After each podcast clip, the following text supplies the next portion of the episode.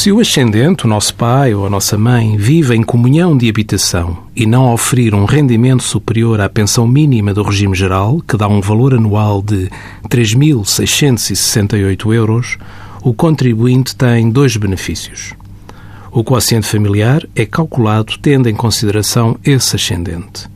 Beneficia, por cada um, de uma dedução fixa de 300 euros, a que se soma 110 euros no caso de existir apenas um, o pai ou a mãe.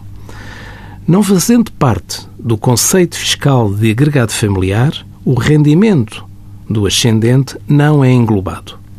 Envie as suas dúvidas para conselhofiscal.tsf.occ.pt.